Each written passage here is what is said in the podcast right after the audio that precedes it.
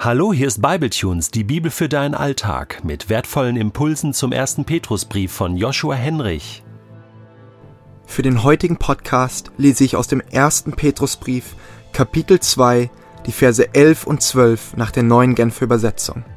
Liebe Freunde, ihr seid nur Gäste und Fremde in dieser Welt. Deshalb ermahne ich euch, den selbstsüchtigen Wünschen der menschlichen Natur nicht nachzugeben, denn sie führen einen Krieg gegen eure Seelen. Ihr lebt unter Menschen, die Gott nicht kennen. Führt darum ein vorbildliches Leben. Sie mögen euch zwar verleumden und als Übeltäter hinstellen, doch wenn sie all das Gute sehen, das ihr tut, lassen sie sich vielleicht eines Besseren belehren und werden das dann zur Ehre Gottes auch anerkennen, wenn er am Tag des Gerichts Rechenschaft von ihnen fordert. Gesegnet sind die das Wort Gottes hören und bewahren. Im letzten Podcast hat uns Petrus erklärt, warum wir Fremde in dieser Welt sind. Christen sind deshalb fremd, weil sie als Neugeborene eine andere Identität, eine andere Berufung haben. Petrus hat unsere neue Identität anhand von lebendigen Steinen und unsere neue Berufung anhand von königlichen Priestern beschrieben. Als lebendiger Stein bildet dein hingegebenes Herz den Raum für Gottes Gegenwart. Als Priester bist du die Brücke zwischen Gott und der Welt.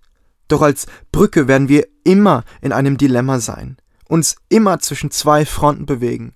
Unsere Realität in Gott auf der einen Seite und unsere Realität in der Welt auf der anderen Seite. Wie hält man da die richtige Balance? Und wie sind wir Raum für Gottes Gegenwart, obwohl wir uns zugleich auf der Erde befinden? Dahinter steckt die Frage, wie wir uns als Fremde in dieser Welt angebracht verhalten können. Denn eines ist klar, dein und mein Fremdsein sollte nicht in einem Rückzug münden. Die Jünger haben die frohe Botschaft ja auch nicht sicher verstaut und eine kleine Gemeinschaft geheim in der Wüste gebildet. Nein, sie haben die Botschaft in die großen Städte und in andere Länder getragen. Dein Glaube ist keine Privatsache. Nein, fremd zu sein ist eine Chance, mitten in der Welt zu sein, obwohl wir nicht von dieser Welt sind. Hast du dich von dem ausgehend auch schon gefragt, wie du dich als Christ in der Welt verhalten sollst? Was mache ich denn jetzt mit meinem Jesus im Alltag? Wie werde ich zu einer Brücke zwischen Gott und der Welt? Soll ich einfach ein Jesus-T-Shirt tragen? Hm. Das erfüllt so manchen Stereotypen und reißt vielleicht eher Brücken ein, als welche aufzubauen. Soll ich mich auf den Bürostuhl stellen und im Großraumbüro mutig das Evangelium verkünden? Hm, so mancher wird sich wohl fremd schämen und ich bin dabei wohl kulturell völlig unsensibel. Auch die damalige Gemeinde hat sich die Frage gestellt, wie sie sich in der Welt verhalten sollte. Für sie war es vielleicht sogar noch brisanter als für dich und für mich heute, denn sie stellten diese Frage im Kontext von Verfolgung. Umso spannender ist es, was Petrus für Hinweise gibt. Er, der selbst gesehen hat, wie es Jesus gemacht hat. Er, der zum Menschenfischer berufen worden ist. Apostel, Leiter der Gemeinde in Jerusalem. Die Botschaft von Jesus in die Welt zu tragen, wurde sein Lebensthema. Er war es, der zum Beispiel an Pfingsten mutig das Evangelium verkündigte, worauf etwa 3000 zum Glauben kamen. Schlussendlich kostete ihm seine Hingabe sogar das Leben. Und in unserem heutigen Text legt er der Gemeinde genau zwei Dinge für das Verhalten in der Welt nahe. Ein besonderes Zeugnis. Der erste Hinweis von Petrus ist erstaunlich. Ich hätte ehrlich gesagt etwas ganz anderes erwartet. Er schreibt, Deshalb ermahne ich euch, den selbstsüchtigen Wünschen der menschlichen Natur nicht nachzugeben, denn sie führen einen Krieg gegen eure Seele. Der große und erste Kampf findet nicht auf der Straße oder auf dem Arbeitsplatz statt. Nein, der findet in dir statt. Richtest du dich auf Gott aus oder auf dich selbst? Sind dir deine Wünsche wichtiger oder Gottes Wünsche? Ist Gott dein Gott oder bist du dein Gott? Die Antwort sollte für die Gläubigen eigentlich klar sein. Gott ist es, natürlich.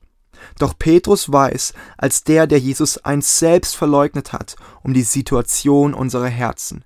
Viel zu schnell sagen wir, dass Gott unser Gott ist.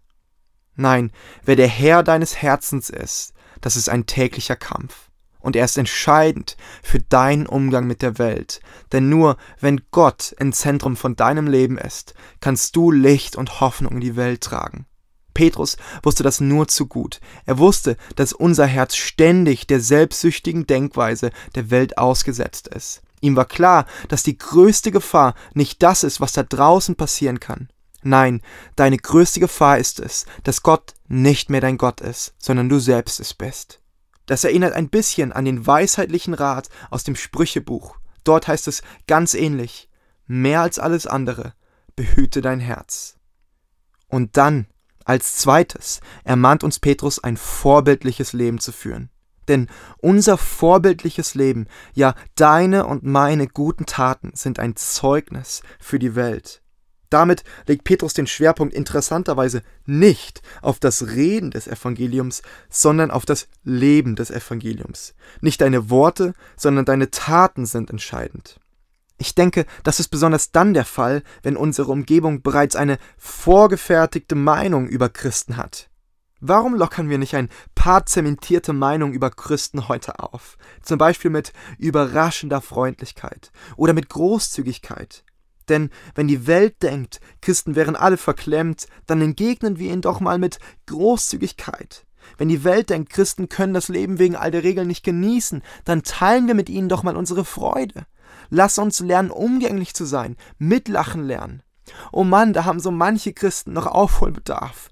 Ganz ehrlich, und ich erkenne es auch an mir selbst. Unsere klinische Fingerspitzenmentalität, mit der wir manchmal durch die Welt gehen und unausgesprochen unserem Gegenüber ins Gesicht sagen, das, was du da machst, ist falsch, hat schon genug Schaden angerichtet. Dann sind wir wie die scheinbar heiligen Pharisäer, die am Halbtoten vorbeilaufen, aus der Angst, sich an einem Toten kulturell zu verunreinigen. Nein, wir müssen wie der Samariter sein, uns die Hände dreckig machen, Wunden versorgen. Das wäre doch mal eine Sache, bei den Sündern sitzen. Was sonst sollte vorbildlich sein? Jesus drückt es in der Bergpredigt so aus. Lasst euer Licht vor den Menschen leuchten, damit sie eure guten Werke sehen und euren Vater im Himmel preisen. Ein einfaches Lächeln, die berühmte Extrameile oder was auch immer.